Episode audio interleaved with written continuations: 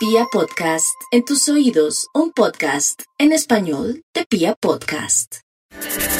Los Tauro, aunque nacieron encantadores, ahora están más que nunca. Venus acaba de entrar en su propio signo, como si tuviesen energías eh, magníficas que les permiten reiterar sus encantos, su magia, su luz, su energía expansiva, su energía pródiga. Una época muy bella, ideal para tomar las riendas de nuevas dinámicas laborales, para asumir nuevos retos en el trabajo y para cambiar estructuras precedentes.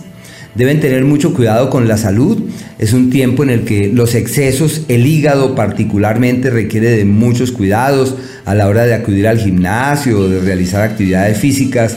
Hay que estar ahí pendientes porque existen ciertas ciertos niveles como de, malestar, como cuando uno se excede y hace un esfuerzo eh, muy grande y el organismo puede verse lesionado. Tiempo ideal para estudiar, para aprender nuevas cosas, su magia sobre el sexo opuesto se evidencia en los hechos porque Venus definitivamente es Venus.